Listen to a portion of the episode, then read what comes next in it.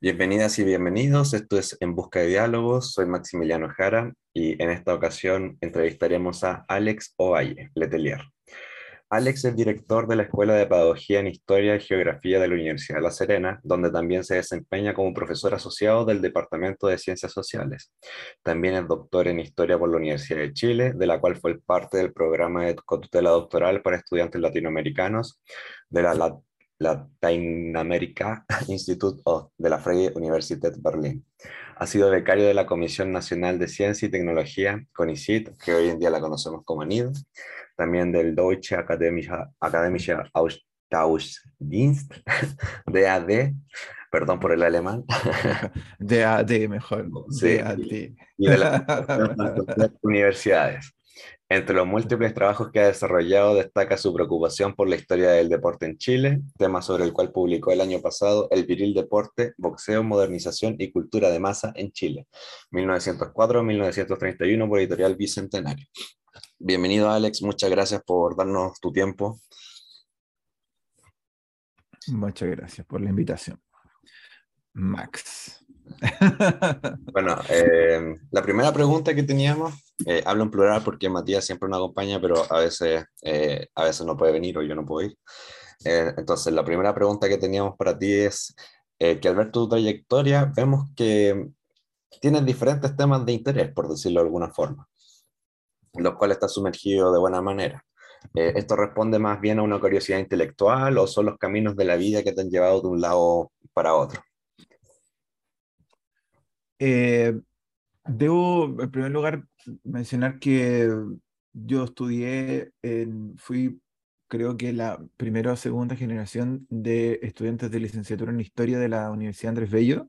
Mm, súper. Eh, y en ese, en ese contexto, eh, la, mm, la impronta que traían los estudiantes en ese momento era un trabajo, o sea, era una muy, muy fuerte trabajo de archivo. Por lo tanto, y por otro lado, una, una, una escuela como de colonialistas súper fuerte. Mm, eh, y ahí tuve la posibilidad de ser eh, ayudante y trabajar durante varios años con, con la directora del Archivo Nacional, eh, Emma Ramón. muy bueno. Y en, y en ese, en ese contexto, eh, yo, por la formación que había tenido, eh, por la mayor, por la cantidad de temas que se, que se conversaban en ese momento, eh, me incliné en una primera instancia a, mm, a estudiar la, la religiosidad colonial, digamos, desde una perspectiva cultural. ¿no? En esa época también eh, eh, eh, ya empezaban a llegar los primeros, los primeros autores de, de la nueva cultura, de- perdón, de la nueva historia cultural, que son, bueno, son muy conocidos, ya, ya no estamos, ya está, digamos, la nueva historia cultural ya está empezando a, a, a quedar de modé, ¿no? Estar de modé. Pero en ese momento estaba llegando toda esta idea de la microhistoria, la idea de las circulaciones culturales, de las prácticas sociales y culturales a propósito de símbolos, qué sé yo. Entonces hicimos ese trabajo de las cofradías, eh, que luego, que luego eh, fue publicado eh, gracias al, al apoyo de, de, de Marcial Sánchez Gaete. Eh, y no obstante eso, eso podría, yo te digo, eso fue eh, 10 años antes, ¿no? O sea, entonces yo terminé la, el proceso del, del- del trabajo de la, de la cofradía, de las cofradías en general, y, y- me olvidé de eso. O sea, fue Ah, una... eh, no es que me haya olvidado del todo, porque siempre vuelvo, ¿no? Uno, uno siempre vuelve porque te llaman o te preguntan, ¿no? Qué sé yo. Entonces, y además que yo en, en la Universidad de La Serena hago clases de, de historia colonial, por un lado. Sí. Eh, si esto va a salir pronto, paso el aviso también que este año nosotros vamos a organizar las jornadas de estudios coloniales y modernos.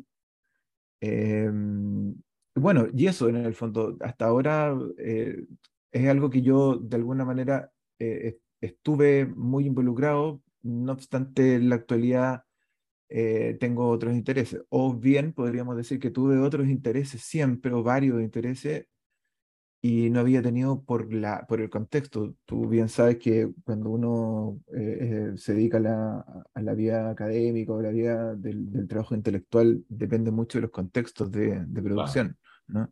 De los, de los debates donde uno está inserto. Entonces, una de las cosas que, que conversábamos con una gran amiga, que es Elisa Fernández, profesora de la Universidad de Chile, era que cuando ella leía mi trabajo de las cofradías me decía, tú, tú le estás haciendo preguntas a la colonia, pero que no las vaya a encontrar, que no, no están dentro de... Eh, está muy difícil encontrar eh, lo que buscas en, eh, las preguntas a nivel sociológico, antropológico y qué sé yo.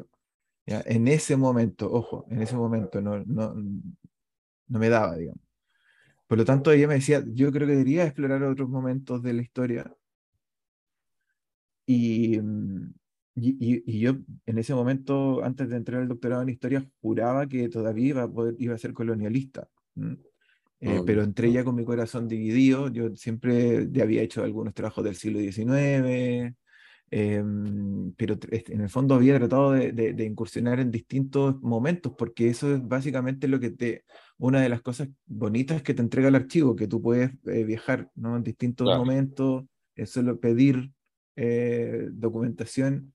Y finalmente yo creo, estoy 100% convencido de que uno, uno dentro del archivo es donde aprende más historia que, que, leyendo, o sea, evidentemente que los maestros, los autores, em, te, te, entregan ciertas grandes nociones, grandes, grandes ideas, pero el archivo habla.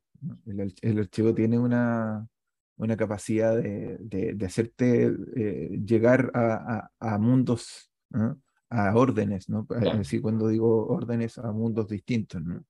Y eso es muy rico, creo yo. Entonces, después de eso, gracias a un, a un, gran amigo, que era compañero de ruta eh, inseparable, que es Daniel Briones, él estaba entrando a estudiar el magíster en historia en la Universidad de Chile, yo estaba en el doctorado y él estaba en una, en una investigación de... Estaba siendo ayudante él de, de, de, Gonzalo Serrano, no sé si lo, lo ubican. Eh, eh, historiador de, la, Adolfo Ibáñez, pero él, él estudia en la, en la, guerra contra la Confederación, pero había, estaban haciendo en ese momento un, un libro sobre Santiago Wanderers. Ah, ya, qué interesante. Entonces, claro, entonces el, eh, Daniel me dice, oye, eh, ¿sabes qué estoy diciendo yo antes de esto? Yo sé que a ti te gusta mucho el fútbol y qué sé yo. Eh, no, de hecho, no íbamos, vivíamos cerca, entonces nos íbamos en auto a, la Universidad de Chile y al, al, campus Juan Gómez Milla. Y íbamos hablando de fútbol, de siquiera la cuestión, y me dice, oye, ¿por qué sabéis que tengo estas fuentes que he ido sacando, que he ido como separando de la pega que estoy haciendo? ¿Por qué no nos tiramos y hacemos un trabajo sobre historia del fútbol, así como por... por ya? Y resultó que eh, sacamos un primer artículo, hicimos y, y, nos entusiasmamos mucho. Eh, y ahí empezó otra historia. Ahí empezó otro, otro momento de mi vida. Y podría decir que mi vida, se, mi vida intelectual ¿no? se divide en esas dos en ese, en ese, tiene ese, ese momento bisagra, ¿no? De, de, de, de, atrevernos a hacer ese trabajo y de empezar a, abandonar, en comillas, ¿no? Siempre digo abandonar comillas porque yo no he abandonado del todo los estudios sobre la colonia, pero ya no, me gusta mucho la época, sigo leyendo cosas, pero ya no, ya no voy a levantar ningún proyecto. Claro, ya no es mi especialidad. O sea, esto estoy hablando hace 10 años atrás. Por lo tanto, yo ya no podría encontrarme otra vez eh, full en esa otra, en ahí, faceta. Ahí me surge una pregunta. Bueno, uno sabe que uno lleva mucho de un tema anterior al siguiente tema que investiga. En este caso, ¿te pasó eso a ti? como qué puntos comunes tal vez se podrían ver entre las cofradías y, y, el, y el fútbol y en este caso el boxeo, que es lo que más desarrollado. Em, o algo totalmente nuevo. Sí, hay, una, hay un hilo conductor. Un amigo me dijo: ¿Sabes qué lo que pasa? Que a ti te, tú, tú tenías, en general, todas las personas estudian problemas, ¿no? Claro. Y mi, mi, mi, problema era, era como entender eh, cierto tipo de organizaciones que no necesariamente estaban ligadas con el Estado, ¿ya? Mm. Pero que tampoco eran, eh, eh, o sea, entiéndase de la manera en que yo, yo también como estaban llegando los primeros, eh, los primeras eh, influencias de la nueva historia cultural, en ese momento imperaba la nueva historia social. Claro. Eh, los años, cuando yo estudié en la universidad, eh, el año 2007, qué sé yo, 2008, salí a Prox, pésimo para las matemáticas. Eh, en, ese, en esa época todavía estaba, digamos, esta idea de lo que sabían, eh, eh, que la nueva historia social, ¿no? La, la de los retornados eh, que habían llegado a la universidad durante los años 90, post dictadura, también los, los, que, los profesores que habían estado acá, digamos, eh, haciendo historia desde, desde Chile, pensando ¿no? la, la derrota de... Porque eh, finalmente se, dice, se ha llegado a decir, ¿no? Un, un momento donde la, historiografía de izquierda, pongámoslo entre comillas, eh, se, se, planteó a entender ¿no? la derrota o bien el, el, origen de, de, los movimientos sociales y partieron con esta idea de la, de, la politización, ¿no? O sea, trabajos señeros, ¿no? Como el de Julio Pinto, Verónica Valdivia, los trabajos de Gabriel Salazar, qué sé yo. No obstante eso, eh, y, bien con eso, ¿no? Eh, eh, no me creía, y, a propósito de, la, de, la, de los estudios que hice con las cofradías, entendía que habían otro tipo de organizaciones y que terminaron siendo otras cosas, que no terminaron siendo partidos políticos, ni organizaciones políticas, que habían organizaciones de base, ¿eh? pero que no necesariamente eran, em, iban a terminar en la politización de izquierda como estaba en ese momento. En ese sentido era, era, era como, como también ir, ir un poco contra la corriente sin necesariamente ser eh, opositor ni, ni plantearme desde una perspectiva, no, sino que finalmente a mí me, me, daba la impresión de que había algo más que eso. ¿ah? Eh, y por lo tanto, ya, si ya lo había estudiado en, en, este tipo de organizaciones, que las cofradías siguieron hasta el siglo XX, eh, dentro de la Iglesia Católica, por lo tanto yo entendía que habían otras organizaciones que no habían terminado necesariamente en, otros en partidos políticos. Y ahí es donde si yo había estudiado a la élite primero y luego me puse a estudiar a, a, los sectores populares y aquí voy a tomar una frase de, de, de, de don Bernardo Guerrero, que es un eh, antropólogo, sociólogo, en rigor, sociólogo, doctor en ciencias sociales de, de la Universidad Arturo Prat, eh, con quien tenemos cierta amistad, ¿no? Él, él, dice que para la historia lo, el, el, la clase trabajadora importa solamente cuando se está organizando, cuando está en el sindicato, qué sé yo, pero no cuando está haciendo, cuando está descansando, en el fondo, cuando tiene cuando tiene, eh, se está divirtiendo, cuando está justamente esos pasos de ocio, sino que solamente o la organización o el mundo del trabajo, y eso era, digamos, en, eh, era como, como algo que a mí me llamó la atención cuando empecé a encontrar a los, a lo, empezamos a estudiar a, lo, a los futbolistas en primer lugar y luego eh, caímos a la, a la, a la tesis que, que se terminó convirtiendo en el libro de los, de los boxeadores. Yo le digo el libro de los boxeadores porque, porque tiene la tapa unos, unos boxeadores. Eh, es, que, es que habían, que surgieron ya después, primero fue el, catolicismo como marco cultural barroca, ¿no es cierto? El proceso de desacralización.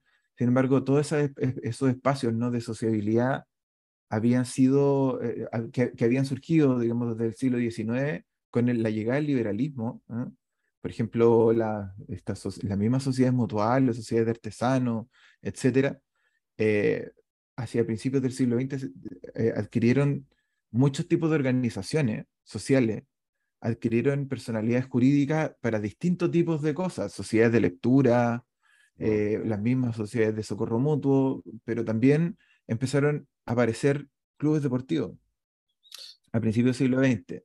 Entonces, yo, mi, primera, la primera hebra que tomé ¿ah? de, esto fue, ah, mira, mira, mira, que, mira lo que encontraste, así como eh, eh, hay personas que se están organizando para hacer algo y que eso tiene que ver con fines, y ahora más todavía eh, raro, ¿no?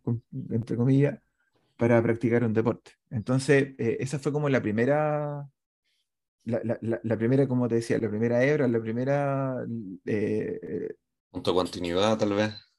El elemento, claro, el punto de continuidad entre, entre lo que yo ya venía haciendo, que eran las organizaciones de personas, sin, eh, eh, que no eran, digamos, no estaban ni dentro ni fuera del Estado, sino que, ni, o, ni dentro ni fuera de la sociedad, pero que no necesitaban al Estado necesariamente para surgir para, que, que tiene que ver con, con, organizaciones de diversos intereses, de, mm, con diversos intereses, ¿no? Eso, eso básicamente, esa es la primera entrada. Em, y después de eso, como uno siempre entra eh, a, la, o sea, tiene una puerta de entrada, después se me abrió un mundo completo, otro mundo, ya hablamos de lo- del mundo del mundo del archivo recién, se me abrió este otro mundo que fue el mundo de las revistas. Eh, de las revistas deportivas, de las revistas en general que surgieron en la comunicación escrita durante el siglo XX particularmente. Y, y- aquí me voy a tomar, voy a decir una, cla- una frase súper cliché, súper, súper, súper cliché, pero en, en rigor nosotros nos dicen que en realidad estudiar historia es estudiarse uno mismo, ¿no? Es estudiar, es tratar de, pre- de preguntarse por uno, ¿no? Es una frase para, para los eh, eh, oyentes, ¿no? Para los auditores. eh, va a sonar súper, pero lo estoy haciendo ex profeso. Eh, pero cuando yo era chico, eh, crecí leyendo, no sé, por las Barrabases, las revistas Minuto 90, Don Balón, qué sé yo, era, eran como la... porque me gustaba siempre el deporte y encontrarme que podía establecer algún tipo de que, esa- que esos documentos nuevos, yo ya veni- viniendo de un, de un mundo de documentos, ¿ya? porque ahora voy, empiezo a, a contestar tu pregunta, sí, viniendo de un mundo de documentos eh, hechos eh, por distintas, o sea, el archivo tiene, qué yo, documentos del Estado, documentos de la Iglesia, documentos de las organizaciones de distinto tipo, eh, judiciales, etcétera. Caer a, a- a- a que una revista, ya, eh, de una revista miscelánea, una revista hecha de, con fines culturales de diversos tipos, ¿no? Podía ser considerada como una fuente histórica, ahí empezó otro, otro problema que a mí se me... que, que fue lo, que fue el centro en el fondo de lo que, de lo que empecé a hacer después, ¿ya? Eh, y eso eh, de algún modo me, me, me hizo pensar, bueno, es que también hay organizaciones que generan medios de comunicación. Por lo tanto, los medios de comunicación se, son espacios de sociabilidad también. La confección de medios de comunicación son espacios de sociabilidad. Por lo tanto, se generó un círculo virtuoso entre, entre estas organizaciones deportivas que surgieron a principios de siglo y los medios de comunicación que las relataban. Y por otro lado, esas mismas organizaciones hacían medios de comunicación. Entonces fue un fenómeno, también me estoy tomando de, otra- de Eduardo Santa Cruz, es otro, otro teórico de la comunicación y, de la, también hace estudios sobre deporte, qué sé yo, pero sobre todo las revistas, tiene una obra súper bonita sobre la historia de la prensa en Chile en el siglo XIX y siglo XX, son dos tomos de la editorial universitaria. Entonces, eh, eh, básicamente ese fue la, la- el, el, trai- el tránsito, ¿no? Ese, yo, lo, yo lo miro como un tránsito entre que sin abandonar esta idea de las organizaciones sociales caía un tipo de fuente distinta. Y, el- y ese tipo de fuente, eh, y aquí viene, digamos, la abordé de una manera tan o tal como se, había, se podían abordar todos los tipos de fuentes históricas con la rigurosidad. O sea, eh, en general, cuando uno mira una revista y todos los estudios sobre medios de comunicación se hacen cargo del discurso, ¿ah? Eh, de lo, del análisis de discurso, qué sé yo. Entonces nosotros hicimos una, una, un análisis de contenido, cuantificamos las noticias. eh, digo, digo, digo siempre, hablo, hablo en, en- en plural porque en general yo he tenido muy buenos, buenos amigos y colegas que también me han colaborado en el trabajo, ¿no?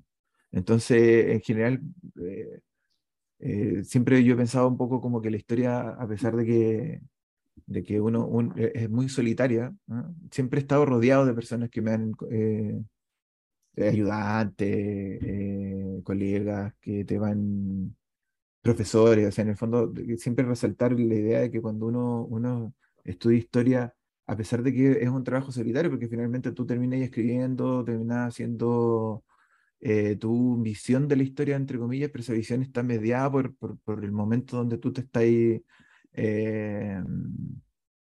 desarrollando. Y en ese momento... Eh, en, el, en, el, doctorado de la Chile, eh, en el año 2012, 2013, hasta el 2000, 15, ah, llegó una, una camada de personas que tenían visiones súper interesantes y de alguna manera eso permitió que, que, pudiéramos generar cierto tipo de debates que hicieron finalmente que...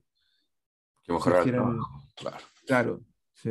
Muy interesante. Bueno, y, ya nos contado un poco los puntos comunes y también hablaste del fútbol, pero ahora queremos, queremos saber cómo llegaste al viril deporte, en este caso, al libro de los boxeadores. Estábamos en un proceso de confección del proyecto de tesis doctoral con mi querido maestro recientemente fallecido Eduardo Cavieres Figueroa. Eh, que me, me, me, apañó en esta locura, ¿no? De hacer la, una tesis sobre la cultura de masa. Y, mm, y sobre todo el deporte. Le, gustaba mucho, le gustaba mucho el deporte porque era, era profesor normalista, era un hincha de Colo Colo como yo. Eh, y había, también era amigo de Gonzalo, por lo tanto, de Gonzalo Serrano, eh, me acuerdo, y, también de, de, otro, de otro eh, personaje clave. No, no, no, somos tan amigos, pero sí lo he leído, que es Sebastián Salinas. varios habían él había hecho un trabajo sobre Colo Colo, por lo tanto, igual habían, estaban saliendo, ¿no? Varias, varios trabajos sobre deporte que quizá a lo mejor no se estaban haciendo preguntas historiográficas. ¿no? E-, en ese momento, pero, pero bueno, llegamos a, a, mi examen de calificación y la idea era hacer el deporte primero y, habíamos tomado algunas, algunas, algunas líneas que era el fútbol, el atletismo y el boxeo, que era... Y yo llegué al boxeo porque dentro de toda esta búsqueda de, de, de, de fuente, tomé una revista eh, que se llama El Ring, de 1917, y habían, uno, se tocaban temáticas que, que, en ese momento también eran muy novedosas para mí, que ahora ya no son tanto, la historia de la ciencia, la historia de lo, del cuerpo y qué sé yo, eh, la eugenesia, la, la, superación racial y todo ese tipo de cosas, ¿no? que después empezaron a estar de moda también.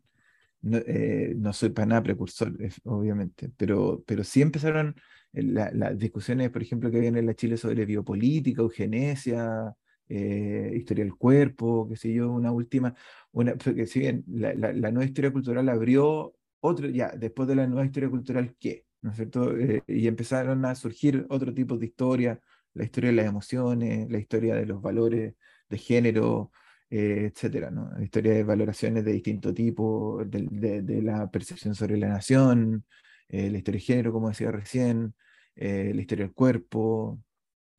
Entonces, ¿cómo, como surgió este tema, eh, con esta revista, me acuerdo que me invitaron a un workshop de, de nuevas miradas historiográficas que me organizó una, una gran amiga, Ana Díaz Serrano y, y Carolina González Undurraga de la Universidad de Chile y Ana Díaz eh, de la Universidad de Murcia.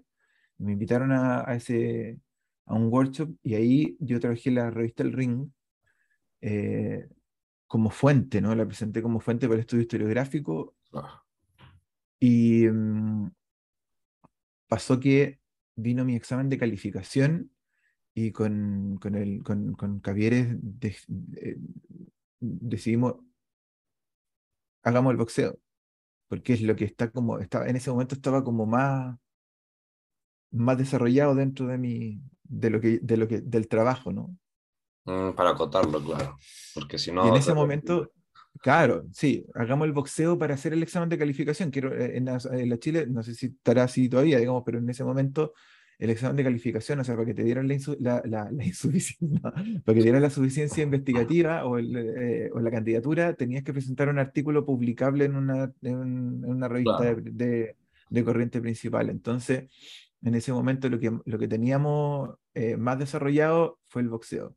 Y eso to, topó con otro contexto, que es que un día estábamos en el Café Colonia con, con Caviere y yo llegué con un libro. Le dije, profe, encontré una.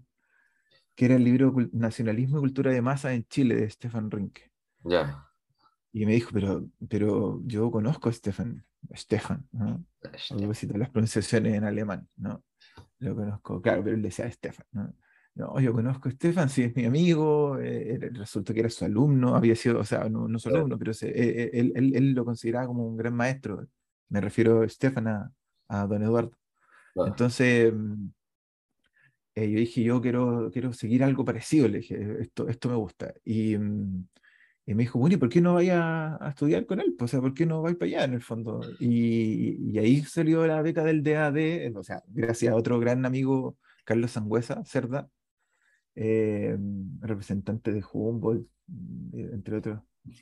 Y justo se dio, una conjunción de, de, astros, porque eh, justo estaban haciendo como un convenio con el doctorado de la Chile, la, la Universidad Libre. Claro. Ah, y, entonces, claro, entonces, no, pero sí, insisto, si los contextos definen un poco qué es lo que uno va haciendo. Y eh, dimos, el, eh, entregué el, el, examen de calificación y en esa, en esa pasada le pedimos a, a Rinke que evaluara, fuera uno de los evaluadores del, del artículo, ¿ya? Y él mandó un, un, un un informe que así fue como, ah, así como, eh, muy, que tiene características muy, o sea, que fueron muy estimulantes para mí en el fondo, de decir, bueno. no, esto es un trabajo muy novedoso, eh, esto, esto, esto es, digamos. Sí, con el boxeo. Y, claro. Y después de eso, eh, ya habíamos empezado las conversaciones para las típicos cartas de invitación y todo eso, y el, y él, en sus palabras, ¿no? Cavieres me dice, no, el Estefan dice que sigáis con el boxeo, que entonces sigamos con el boxeo, qué sé yo.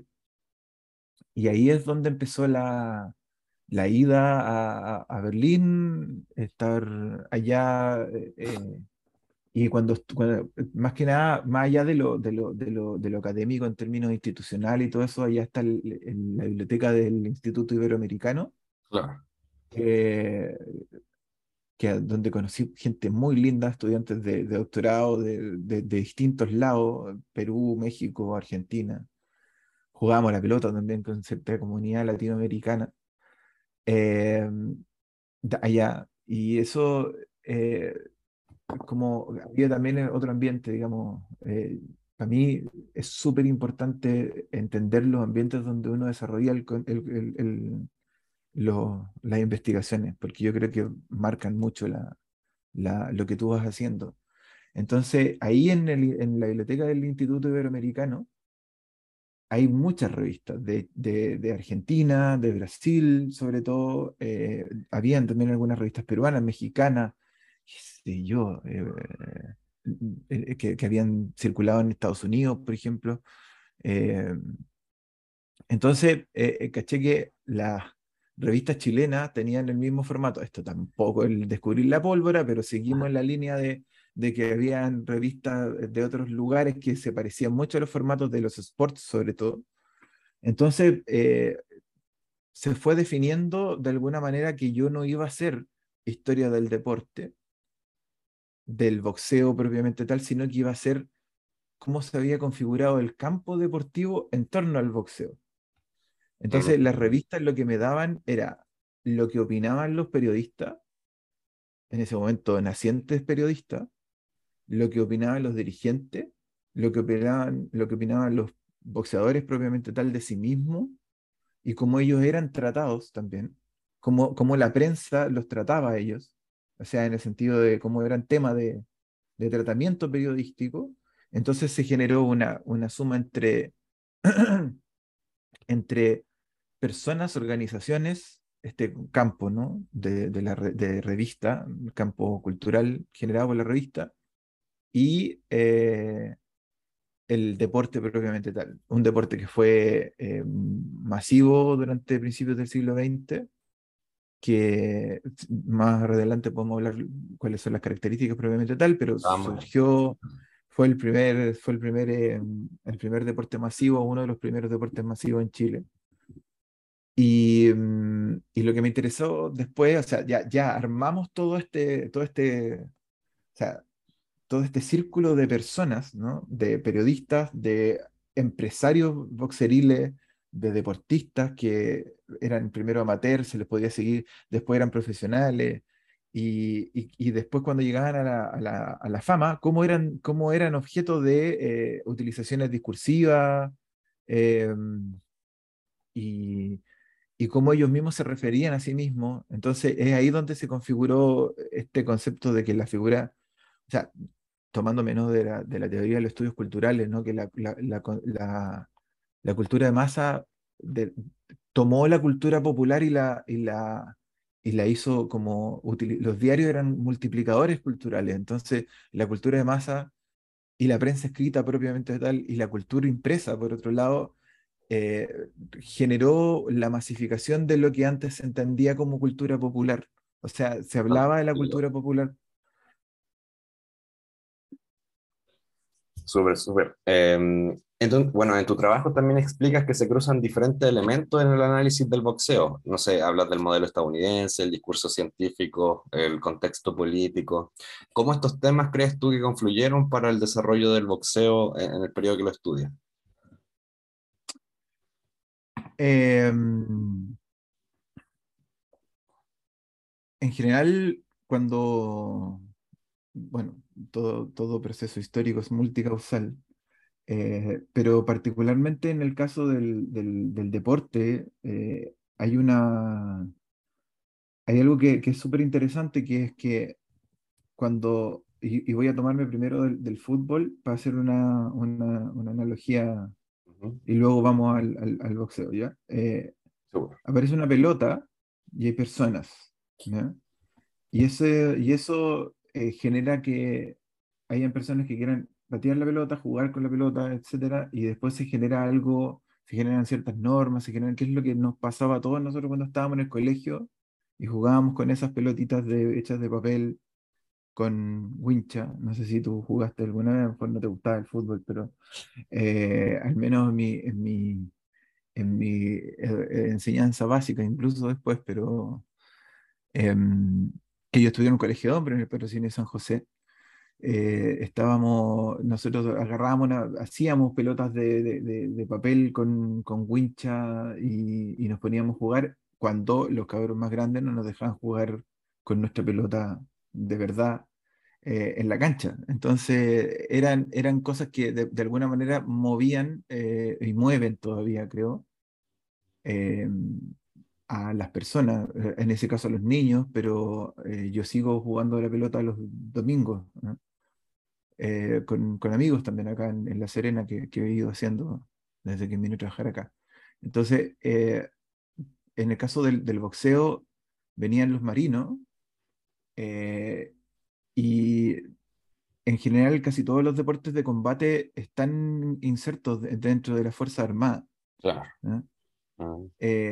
Y por otro lado, eh, dentro de las eh, diversiones eh, populares estaban las peleas de gallo con apuesta, Y, también habían peleas de, mm, de personas, ¿no? de hombres, que, que empezaron a tener apuestas entre, entre digamos, la gente que miraba las, las peleas.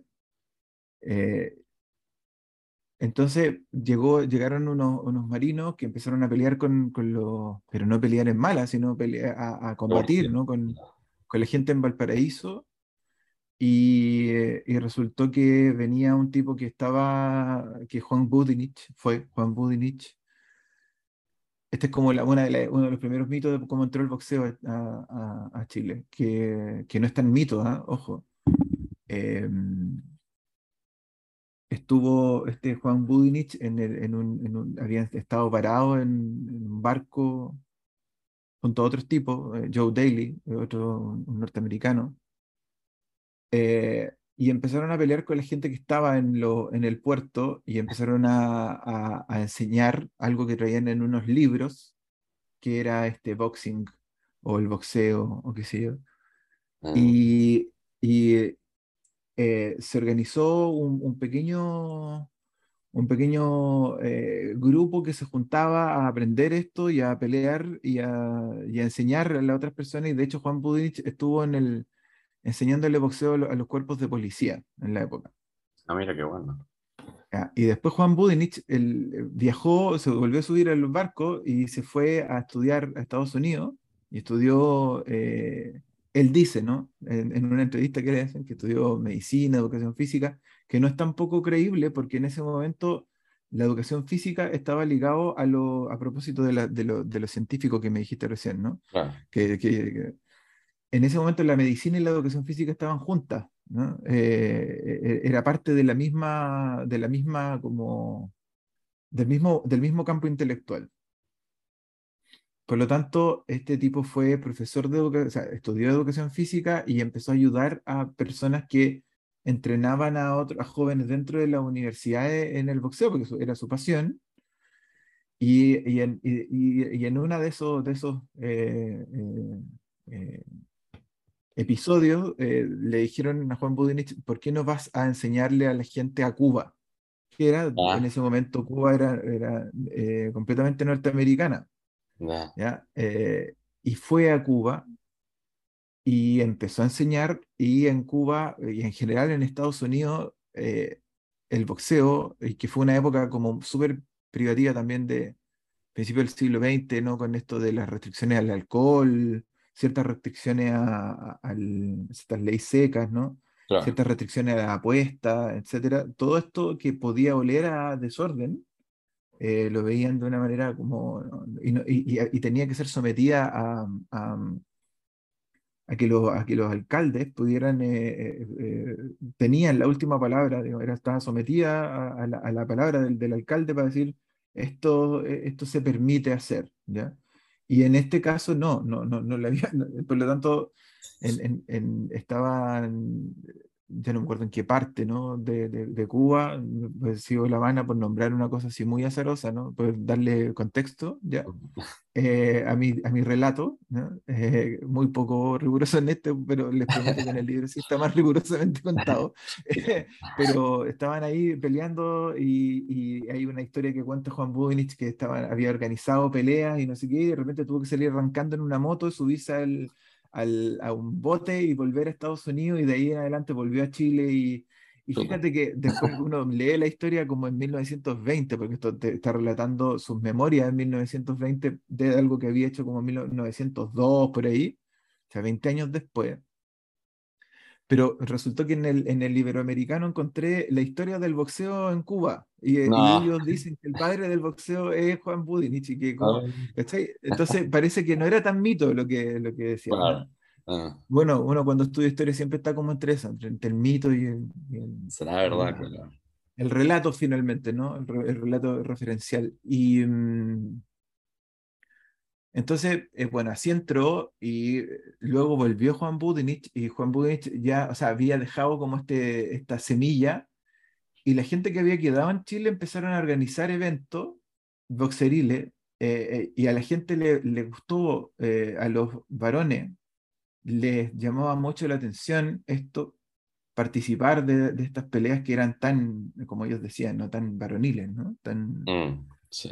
Y, mm, pero el problema siempre fue que les dieran permiso para organizar estos, estos boxing, les llamaban así, aparecían en la prensa, ¿no? Entonces, eh, ahí se generaron los primeros, los primeros boxeadores eh, que peleaban en, en, en eventos eh, comerciales, empezaron a cobrar por entrar, que al principio lo hacían en los teatros, y después de eso cacharon que Valparaíso ya habían como conquistado Valparaíso, se fueron a Santiago. Mm, eh, y en Santiago empezaron a organizar con, con teatros, con, con, administradores de teatro y, y, surgió un, un, un, movimiento, que yo digo, fue, un movimiento, ¿no? que, que, que, de hecho Rinke dice en su libro, el, el chimi, el jazz eh, y el deporte fueron eh, uno de los primeros momentos en que los jóvenes, la juventud, se um, autodefinió. ¿no? Eh, se encontró como algo que no hacían los viejos ni, ni lo que era algo que no hacían los niños. Eh, fueron movimientos juveniles y el deporte en general y particularmente el boxeo y estos clubes, ¿no? estos espacios de, de sociabilidad masculina, eh, fueron de alguna manera un espacio para que en los procesos de inmigración que tuvo Santiago, Tarapacá, Talcahuano, eh, todos los espacios portuarios y urbanos eh, eh, se, se, definieron. Fueron, fue un espacio, perdón, fueron ámbitos donde los varones pudieron definirse al encontrarse con otros varones. ¿ya? Y ahí surgieron los clubes, en el sentido liberal de la palabra, el club, digamos, de, de Mauricio Agulón, ¿no? como un espacio de sociabilidad que primero fue popular, luego eh, esto, este mismo Juan Budinich empezó a hacer clase, o los amigos de Juan Budinich empezaron a hacer clase en la bolsa de comercio, en la policía y en distintos ámbitos, ¿ya? Entonces, eh, los periodistas decían, no puede ser que eh, las personas que iban al municipal con sombreros de copa aparecieran en estos espacios eh, gritando a, dos gringos que se pegaban ya y lo encontraban escandaloso y qué sé yo. Entonces ahí eh, se volvió súper, súper entretenido relatar todo eso, para mi gusto, hasta que en 1920 se consolidó el boxeo como deporte. Y ahí aparecieron figuras, ¿no? Los primeros héroes, los primeros eh, boxeadores profesionales que uno fue Luis Vicentini, que peleó el campeonato sudamericano que hay una película, de hecho, eh, de, esa, eh, de, ese, de ese pelea, ¿no? que se conserva en la, en la, en la Cineteca Nacional. Paso el dato, si es que alguien la quiere ver. Y, y, y, Luis Vicentini ganó este premio, este campeonato contra un uruguayo. ¿Ah? ¿Cómo? Contra, en el sudamericano lo ganó. Qué bueno. Sí, lo ganó, claro, y la gente se volvió loca.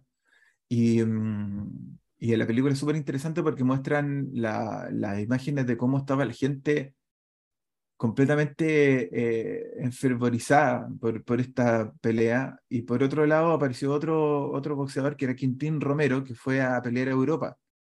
Y llegaban las noticias de que había ganado dos, tres peleas y cuando volvió la gente lo iba a buscar a la estación Mapocho. Ah, y traían, sí, y, y lo, llevaban a, a, convite y cosas. Lo mismo pasó con otro boxeador que fue anterior a ellos dos, que Manuel Sánchez, que antes había sido ciclista, precursor del ciclismo, y después fue boxeador, y él fue a pelear, fue el primer campeón sudamericano antes de Vicentini, y fue a Argentina eh, o a Montevideo, ya no me acuerdo bien, pero al mundo atlántico, Sudamericano Atlántico y ganó y trajo el, campeonato sudamericano y acá la Federación de Box y, eh, lo, recibió también, lo fueron a buscar a la estación Mapocho y fueron fue súper bonito ver, darse cuenta que todas estas ideas como que se habían trabajado desde la colonia o, o, incluso estoy pensando en, en, en, lo, en, la, las liturgias del poder de Jaime Valenzuela, por ejemplo o e, en la invención de la, de la tradición de, de Hobsbawm y Ranger, o los funerales republicanos de Carmen McKeoy. Eh, espacios que, instancias que eran como eh, donde se exaltaba en primer lugar el barroco, el poder real, luego el poder republicano a partir de, de, de ciertos ritos, los, boxeadores se convirtieron, y, perdón, y antes a los, que habían ganado la guerra del Pacífico los recibían en la ciudad y hacían tremendos arcos de triunfo y qué sé yo, a, a, los, a los deportistas también los empezaron a recibir como héroes. Como guerreros nacionales. claro, y, y, fueron, los campeones fueron eh, héroes nacionales. Claro. El, concepto del héroe, ¿no? Entonces surgieron estos primeros, y cuando lo iban a entrevistar en la, en la revista, eh, los mostraban como estos tipos que eran poco menos eh, superhombres, que eran modelos de virilidad, porque eran, no solamente eran buenos boxeadores, deportistas, sino que además y lo iban a entrevistar y los mostraban en el seno familiar, con sus hijos, las guaguitas, salían en las portadas de las revistas con la guaguita, y hablaban de dinero, y eran básicamente modelos de, que, que al liberalismo le interesó, digamos, utilizarlos discursivamente, eh, esto todo dentro de un contexto liberal, del liberalismo democrático le hemos puesto, ¿no? Eh, que fue un, momento entre, entre Balmaceda y, y, Alessandri, que hubo como una especie de, de liberalismo que democratizó, que abrió espacio, ¿ya? Eh, sin necesariamente utilizar los partidos políticos, siendo que ah, igual participaban. O sea, en la, organización del boxeo y del deporte en general estuvo muy involucrado el Partido Radical, el Partido Liberal Democrático, que eran los hijos de Balmaceda. Eh, eh Alessandri había sido eh, eh, árbitro de box. Entonces, hay toda una, una, una cultura ¿no? generada sin un programa cultural. ¿ya? Hasta ese momento todos habían visto el deporte desde las primeras desde los primeros proyectos sobre el deporte, como por ejemplo Juan Antonio Ríos, los presidentes radicales eh, tuvieron programas estatales de fomento al deporte como la defensa de la raza y el tiempo libre. Eh, y por otro lado, el, el, chileno físicamente apto, pero el liberalismo, y el liberalismo eh, tuvo esa, esa como visión, ¿no? Si bien no tenía un programa, tenía una visión. Súper, fantástico. Bueno, nos habla muy bien de cómo surgió el boxeo, cómo se desarrolló, pero también nos, nos llama la atención y tal vez se salga de tu margen de estudio eh, ¿Cómo el boxeo ha decaído tanto en, bueno, a fines del siglo XX hasta la actualidad? ¿Qué, pasó con el boxeo y, cómo se está reemplazando este, al menos en Chile, por el mayor interés en nuevas artes marciales eh, como mixtas, por ejemplo, entre otras muchas? O sea, no más la actualidad. O sea, en general, eh, el boxeo nunca decayó. O sea, si tú le dices esto a una persona que vive en Osorno, esa persona te va a decir, ¿de cuándo decayó el boxeo? ¿Cuándo? No, o sea, no, hay diferencia. Lo, que pasa es que, claro, lo que pasa es que fue, dejó de ser el, la, la, la, la, atracción, ah, porque el, el, negocio, eh, o sea, una cosa es llevar a un boxeador con un equipo de trabajo de dos o tres personas a Estados Unidos o a distintos lados, que llevar a 11 o un plantel de 11, 15, 20 personas como un equipo de fútbol y en ese momento, al principio era mucho más barato, después vino la crisis económica, pero... Ah, eh, y el fútbol después se, se masificó eh, entre los años 30, o sea, la Federación de, de Fútbol eh, es del 38 más o menos. O del 30 y tanto, ya para no, casemos, no nos casemos, porque el Estadio Nacional se fundó el 38, pero para que no nos casemos tanto con la fecha, en la década del 30, el, en la época de crisis, surgió el boxeo porque no había cómo pagar estos espectáculos grandes. Entonces ah, fue un, un, deporte como más aglutinador. Y después eh, pues hay que pensar de que entre, entre el boxeo, entre, perdón, entre, entre la, la, formación de la asociación en los 30, el Estadio Nacional el 38 y el Mundial del 62 son 20 años. Y cuando uno mira cómo se construyó el, el Mundial del 62, que fue completamente artesa, fue una cosa completamente artesanal, ¿ya? Eh, la manufactura nacional, ¿no? Eh, te das cuenta que el boxeo, o sea, perdón, ah, dale con el, el deporte en general, estoy como pegado con la palabra, eh, el deporte en general eh, era una cosa de mucho empuje, empuje de, insisto, artesanal, no, no era una cosa como como nosotros vemos el deporte en la actualidad, que son empresas transnacionales. De hecho, la FIFA era, una, era una organización que tenía, era muy parecido a, la Organización de Naciones Unidas. Son todas eh, eh, instituciones liberales que surgieron y que tenían, tú miras un partido de fútbol en la actualidad y hay una exaltación de esto de, de, sale la bandera de la FIFA, salen las banderas de los equipos de fútbol, los himnos nacionales que son liberales, o sea, son, son eh, democracias liberales en la actualidad. ¿ah? Entonces, mm, eh, claro, el boxeo quizá, porque ahora, preparar a un boxeador en la actualidad requiere mucho dinero, tanto como preparar a un tenista. Por lo tanto, ah, eh, a diferencia de que el tenis son, son personas que tienen cierta extracción socioeconómica alta, el boxeador no, es, no tiene una extracción socioeconómica alta. Por lo tanto, tendrían que venir empresarios muy importantes para llevarlos a pelear a, México, a Estados Unidos, qué sé yo, que es donde está la, la plata verdadera. En, cambio, el, fútbol ya tiene una empresa. Hay sociedades anónimas, etcétera, que lo financian. Es, una, es una perspectiva súper economicista. ¿no? parece que ya estamos. Tiene mucho ah. sentido. Tiene mucho sentido. Eh, ahora queremos preguntarte otro tema porque ya hablamos ah, bastante de boxeo y queremos dejar a los auditores que, que se interesen en comprar el libro, entonces no presentarle todas las sorpresas. Sí, claro. Pero, pero hay otro libro que tú publicaste hace muy poco también sobre la trayectoria intelectual y el pensamiento pedagógico de Julio Montebruno López. Y ahí viene la pregunta, ¿quién es este personaje y por qué lo consideras tan relevante como para dedicarle un estudio completo? Bueno, biográficamente, eh, eh, o sea, yo eh, cuando estaba terminando la tesis doctoral, surgió una posibilidad laboral de venir a, hacer clases primero a la Universidad de La Serena. Eh, primero hacer clase, eh, luego ya me vine a, vivir con mi familia eh, desde el año 2019 que estamos viviendo acá. Luego tocó toda esta cosa de ser director y qué sé yo, como ya se dijo al principio. Em, y cuando hubo el, año 2018 yo estaba esperando defender la tesis y viajaba, tenía media jornada acá. Y viajaba a Santiago y encontré, eh, claro, y, y, en ese momento yo estaba ayudando a, a, una profesora en la Universidad de Chile, muy conocida eh, por los viejos estandartes de la, de la historiografía, que es Luz María Méndez, está viva todavía, Luz María, eh, que estábamos, eh, justo yo había participado en la acreditación de la licenciatura en Historia de la Universidad de Chile, como apoyo técnico. Y quedamos como, como con la idea, porque yo fui ayudante de ella, de hacer una historia del, del Departamento de Historia de la Chile. ¿ya? Y mm. resultó que el, el, el, Instituto Pedagógico se fundó en la misma época que llegó el boxeo, por lo tanto yo entendía todo como la, la movía, eh, la movía, o sea, más o menos en la misma época, 18, 1890 y tanto, 1880 y tanto, al 1900, y, ten, y fui al archivo de la, de la, de la Chile, al, al archivo central Bello,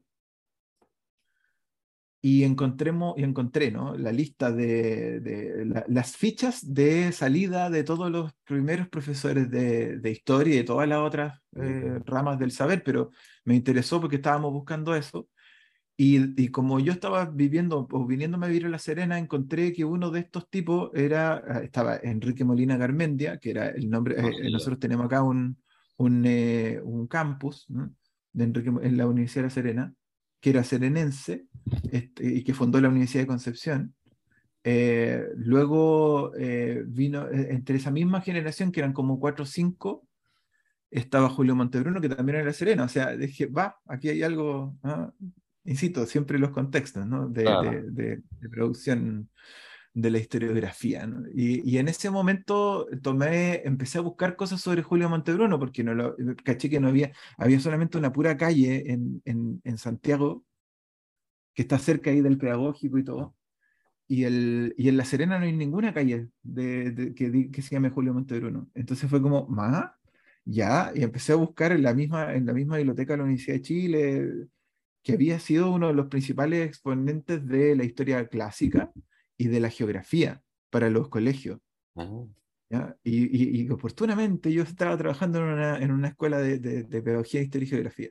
Entonces eh, empecé a buscar los libros de, de, don Julio Montebruno, encontré algunos, algunos eh, publicaciones que tenía, que eran varias, digamos, y, mm, y, empecé a escribir esta historia a propósito de también, siguiéndome de este gran amigo que había mencionado hace un rato atrás, que es Carlos Sangüesa, que le había hecho una, una biografía de Hans Steffen, que fue el, el que trajo, el, fue el primer profesor de la cátedra de Historia y Geografía, pero era más geógrafo. Y este era, eh, Julio Montebruno era su principal, uno de sus primeros estudiantes aventajados, y, mm, y se, me, se me dio con este tema de la historia intelectual un poco. Claro eh, en la sala Medina encontramos algunas cartas de él eh, que le escribía Domingo Monategui Solar. Y me interesé en este otro, en el, mundo de la, de cultura, ya no de la cultura masa, sino de la cultura de, universitaria, y, que estaba relacionada con la confección de, de, la primera, de, de las primeras historias para los colegios. Entonces, eh, encontré, hay una obra que escribió Julio Montebruno, que es su infancia y adolescencia en La Serena, entonces dije, no, esto me da para escribir una biografía. Y, justo me encontré con la, bueno, vino, eh, yo te digo, estaba sacando estas cartas eh, en noviembre del 2019. O sea, me pegaba unos viajes desde La Serena a Santiago. O sea, partió el 2018 y estuve buscando durante todo el 2018, te digo, agosto de 2018 hasta el 2019, y yo estaba en pleno estallido social viajando a Santiago a buscar eh, documentación hasta que llegó la pandemia y me quedé ahí parado con la cuestión. Y mientras tanto, yo dije, como ya tenía más o menos la investigación armada, eh, salió, me concursé a un, a un aquí a, a, a, unos proyectos que hay en la universidad interno y que es en monografía y texto académico y me gané el concurso con esto que ya tenía, como con el resumen, y ya tenía, estaba casado con publicar el artículo, o sea, el libro, digamos, el, el libro de Julio Montero.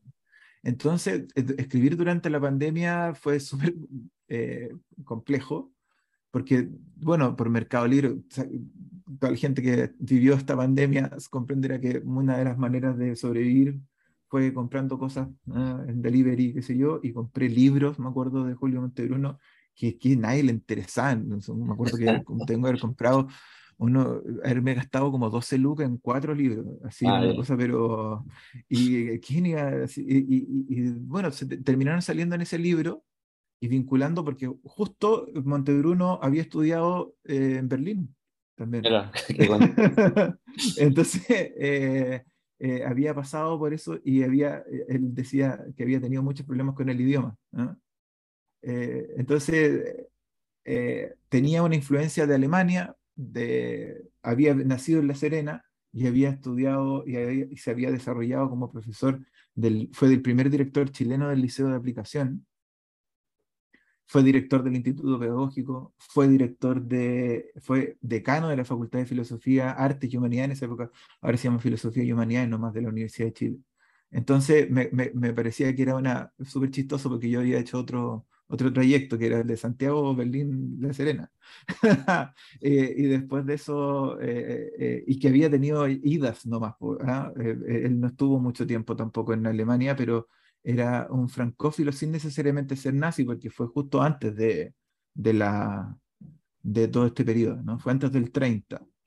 Entonces, él vio como la República de Weimar y qué sé yo. Entonces, eh, y que yo estaba estudiando desde La Serena esto, y por eso se me ocurrió poner en La Serena Santiago Berlín así como itinerario de, de vuelo, ¿no?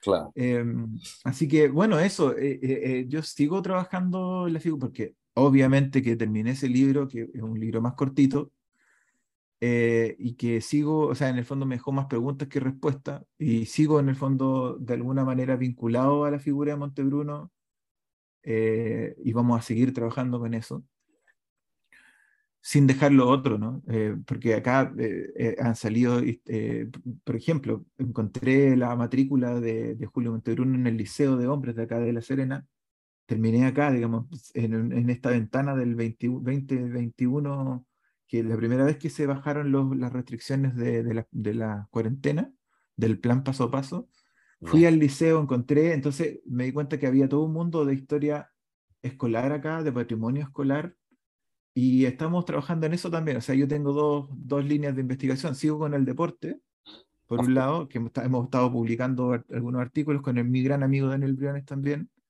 eh, y con esta historia de la educación en La Serena y eh, ligado también a esta figura que es Julio Montebruno. Entonces en eso, en eso estamos, estoy jugando a dos bandas de investigación.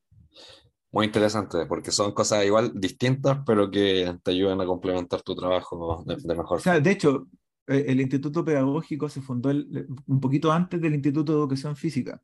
Mm. Por lo tanto, el etos de Julio Montebruno al enseñar historia era muy parecido al etos de los primeros profesores de educación física, que estuvieron involucrados también con los boxeadores o con los futbolistas, qué sé yo. Entonces, una época, estamos estudiando una, una, época, digamos. Eh, ese, eso es básicamente. Muy bien. Bueno, y también me han mencionado que tienes un podcast como este. Entonces queríamos saber un poco más del proyecto Subterra, cómo surge, qué, quiénes participan, porque nos gusta la eh, colega. Mira, sí, eh, de hecho eh, acaba de surgir una alianza, no, vamos a, vamos a invitarte también en algún momento. en a ver, surge a propósito de, un proyecto Fondesit que tiene mi amigo Víctor Brenger, que ahora trabaja en el Estudios Humanísticos, creo que se llama así, Abate Molina de la Universidad de Talca, y nos invitó a dos amigos más, a tres amigos más, a Francisco Betancourt, que es profesor de, la Escuela de Historia de, de, la Universidad Bernardo Higgins, y a Natalia Burra, que ella es profesora de del departamento, no, no sé cómo es departamento, no, pero ella trabaja en la Universidad Andrés Bello, en la licenciatura y en magíster, creo, hasta ahora, según lo que entiendo. Saludos a, a los tres. Em, y como, como, como Víctor estudia Colchagua, ese lado, yo estaba estudiando La Serena, eh, Francisco estudia eh, San Antonio ahora, pero estudia, bueno, historia económica, comerciante, que si yo, y Natalia estudia algo así como, o sea, no algo así, estudia, eh, tiene estudios inquisitoriales, eh, temas, temas de la, de, la mujer ante la justicia en la España moderna. Entonces se formó un equipo como multidisciplinario dentro de distintos temas, pero pensado, digamos, que, bueno, Natalia también nació en Talca, por lo tanto, todo, cada uno teníamos alguna relación con lo regional. Y salió este proyecto Subterra, que así se llama el, el podcast, video podcast, qué sé yo, donde entrevistamos a personas eh, que trabajan en historia y patrimonio desde las regiones, eh, y también a, otros conspicuos historiadores que tratamos de verlo en una perspectiva más lúdica, más, más, de, más de programa de televisión propiamente, porque es un, eh, sale por YouTube. El, no solamente por Spotify o ¿cuál es el otro? se me olvida siempre lo otro. Eh, pero mm, da lo mismo. Ya en Spotify la gente conoce el Spotify con eso y el YouTube. Y mm, acabamos de terminar la segunda temporada. En este, esta conversación está siendo el 23 de julio de, 2022. Y hace una semana grabamos, la, de hecho, el martes salió el último capítulo de la segunda temporada. Y ha sido, ha sido súper interesante y, también agradezco la, tu invitación porque en general creo que hubo toda una discusión a propósito de que cómo nosotros, la gente que se dedicaba a la academia, íbamos a conectar el conocimiento con las personas, con la gente, ¿ya? Eh, con el sujeto de a pie. claro. ¿Ya? Eh, con la gallada. Eh, y eso, pero que, no, que es una tontera, digamos, también, porque en el fondo nosotros somos personas comunes y silvestres, ¿no? Eh, que hemos estudiado en la universidad y que tenemos como trabajo estudiar historia y, y, y, difundirla a partir, claro, de papers, de libros, pero también somos personas que perfectamente podemos mantener una conversación en el asado, digamos. Entonces, toda esta discusión con Baradit, ¿no? Que, y finalmente nosotros no somos los portadores necesariamente de la historia. Eh, y eso, el, poder escuchar a otras personas que están haciendo historia y que son, por ejemplo, el caballero que está a cargo del archivo eh, regional de, o a la persona que está, no sé, está a cargo de un archivo en Quilicura, por, ejemplo, o, no sé, eh, en, Talca, o Y así también otras personas que están eh, estudiando historia y que tienen temas que quieren, que de distintas edades, ¿no? sub, sub 30, incluso sub 60, ¿no? Que, querían, que, que están haciendo historia y que les gustaría llevar este, esto, esta idea de, de, de, partirse ¿no? en dos, de ser académico a ser un comunicador, porque finalmente las comunicaciones, sea, en el mundo de las comunicaciones es muy extraño que nosotros no estemos involucrados con eso. Entonces, eso, eso ha sido, yo creo que toda esta iniciativa eh, de podcast y que, si yo, y que sobre todo tomaron fuerza con la pandemia, son el futuro. Ah, sí, todo el rato.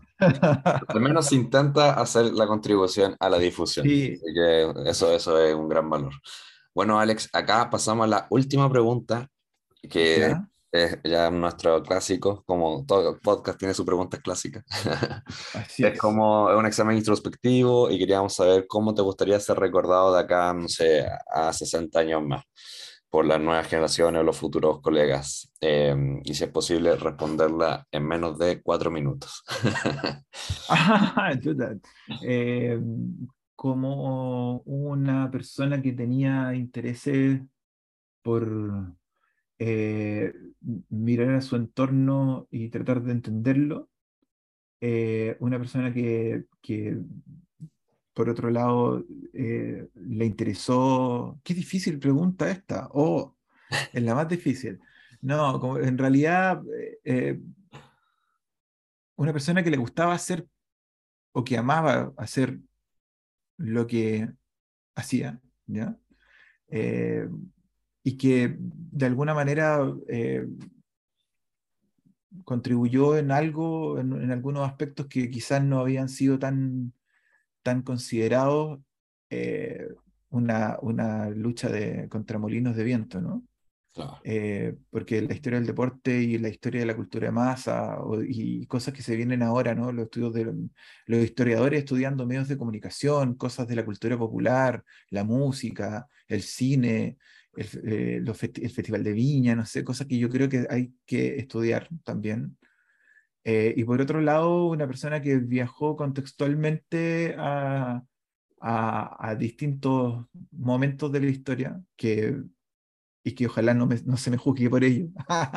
Eh, y por otro lado, que también ha viajado por, a, a este otro contexto que es la, la historia regional y tratando de llevar esa historia regional a, lo, nacional, ¿no? O sea, ya esto de que la historia regional le sirve solamente a la región, sí, le da identidad, sí, genera eh, esto que nosotros entendemos como patrimonio, como, como algo de, que nos pertenece.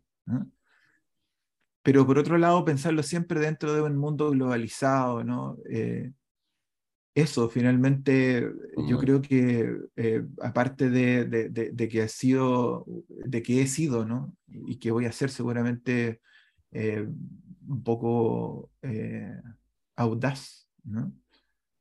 que, que lata que venga de parte de mi lado, ¿no? Pero sí, con todas esas contradicciones que he dicho, que, que han surgido dentro de este mismo monólogo eh, postrimero, postrimero, perdón, eh, de este programa, esa, esas contradicciones es lo que somos nosotros, ¿no? Cuando nos casamos con un puro tema, eh, los temas se vuelven nosotros y eso es lo que, nosotros, lo que yo no quiero que pase conmigo.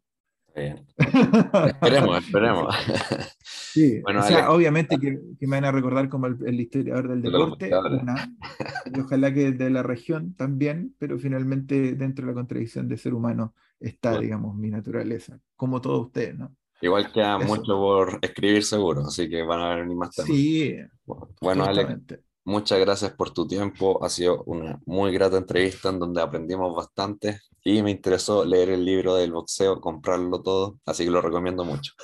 Centro de Estudios Bicentenario. Claro, eh, todas las librerías, creo. Sí, Antártica, Feria Chilena del Libro, por internet. Y lean los artículos también, que son entretenidos. Y los artículos, sí, que están saliendo también poco bueno, a poco. Esto ha sido En Busca de Diálogo. Eh, les habla Maximiliano Jara, se despide. Eh, muchas gracias, Alex, por tu tiempo. Escúchenos en Spotify em, y en todos los lugares donde escuchen sus podcasts, como eh, Google Podcast, creo que es el otro. Y Alex, escucha en el proyecto Subterra. Haciendo Así es, escúchenos, véanos, escúchenos. Muchas gracias. Adiós.